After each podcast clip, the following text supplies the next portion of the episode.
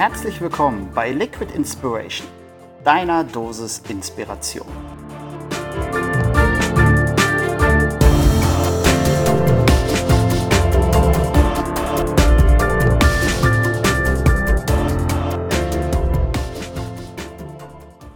Hi, schön, dass du wieder da bist und dich ein wenig auch hier im Podcast inspirieren lassen möchtest.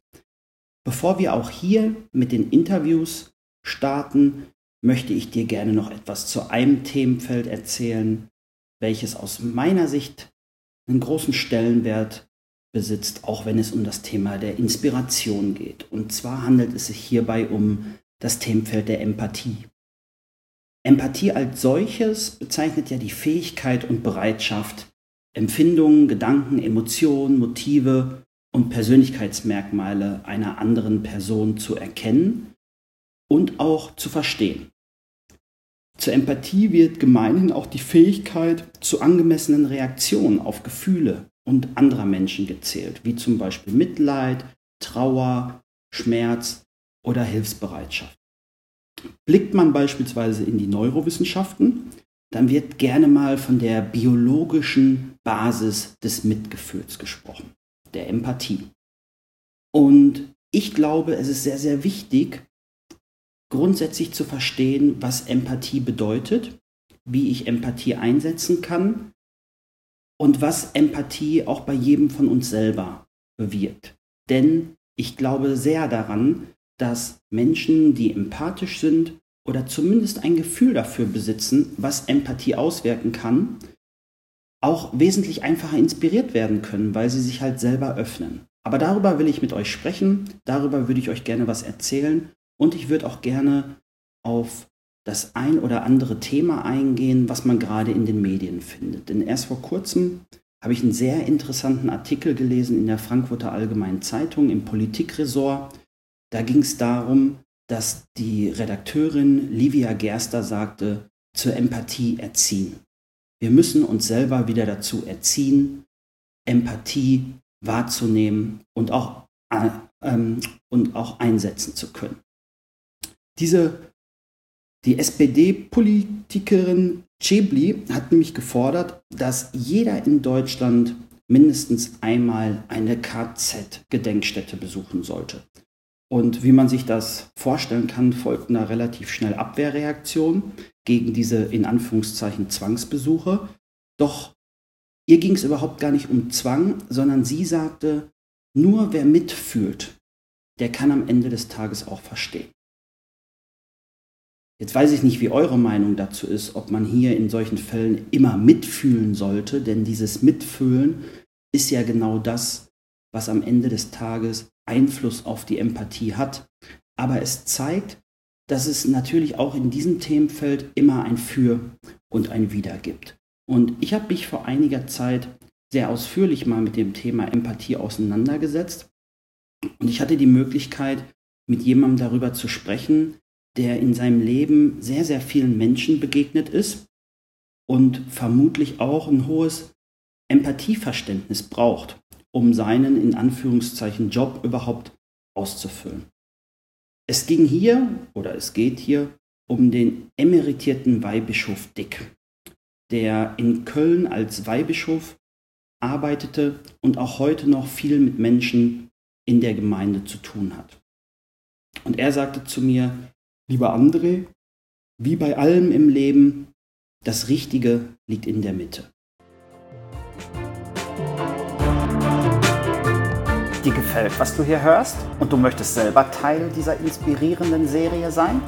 Dann kontaktiere mich einfach auf Facebook, LinkedIn, Twitter oder wo du mich sonst findest. Und er hat mir dazu ein, zwei Beispiele genannt, die ich euch nun ganz gerne vorstellen würde. Er sagte beispielsweise zu mir, André, wer sich krank fühlt oder krank ist, der muss immer einen gesunden Mittelweg finden. So wie der Rettungswagen, der sich im Feierabendverkehr den Weg durch die aufgereihten Autos bahnt. Doch die Mitte, die ist oftmals gar nicht so leicht zu finden, nämlich in einer Gesellschaft, in der angeblich die Leistung jedes Einzelnen zählt, wird der Schwache oft vergessen. Schwach muss dabei nicht heißen, dass jemand körperlich nicht mithalten kann. Schwach ist auch der, der Wege für die anderen geht, doch im rechten Augenblick nicht aufpasst und die Ausfahrt verpasst. Denn seiner Meinung nach leben wir heute allesamt extremst in einer Zeit der organisierten Ablenkung.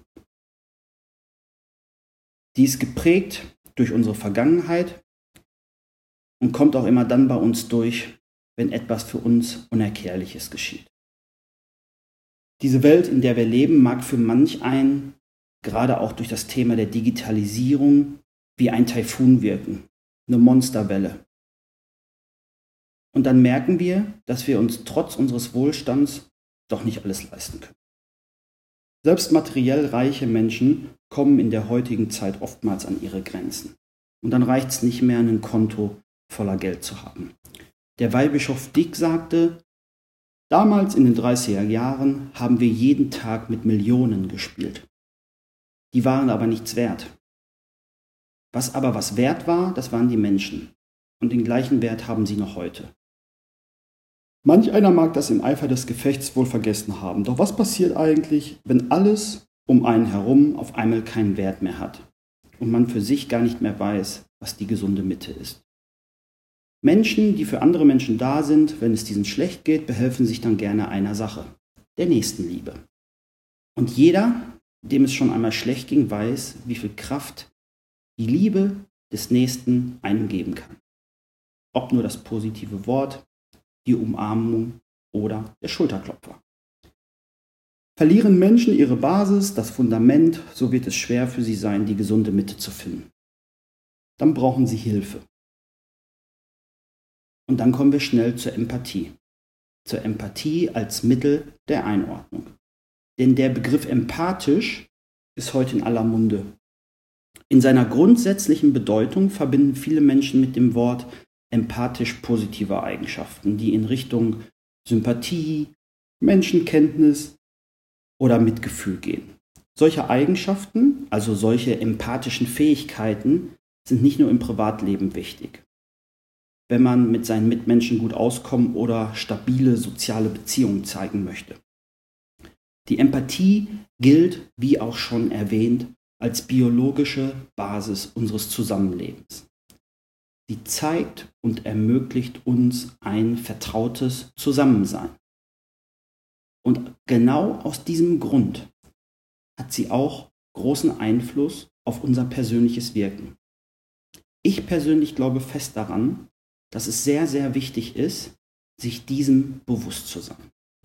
Sich darüber bewusst zu sein, dass die Kraft, die man gemeinsam aufbringt, um ein Vielfaches stärker sein kann, wenn man auch das Mitgefühl des anderen mitnimmt. Wenn man weiß und wenn man versucht, auf die Bedürfnisse des anderen einzugehen.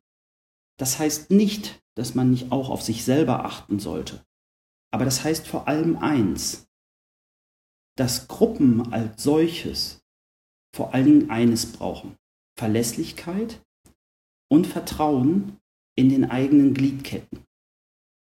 Denn nur dann besteht die Möglichkeit, gemeinsam etwas auf die Straße zu bringen, zu dem man alleine nicht in der Lage wäre.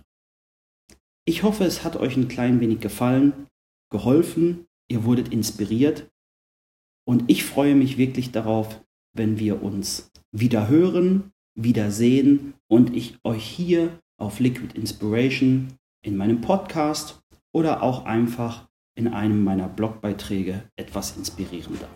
Habt einen inspirierenden Tag, euer André.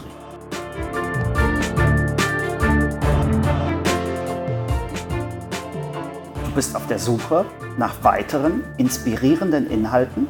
Dann schau doch einfach mal auf liquidinspiration.de vorbei. Ich freue mich auf deinen Besuch.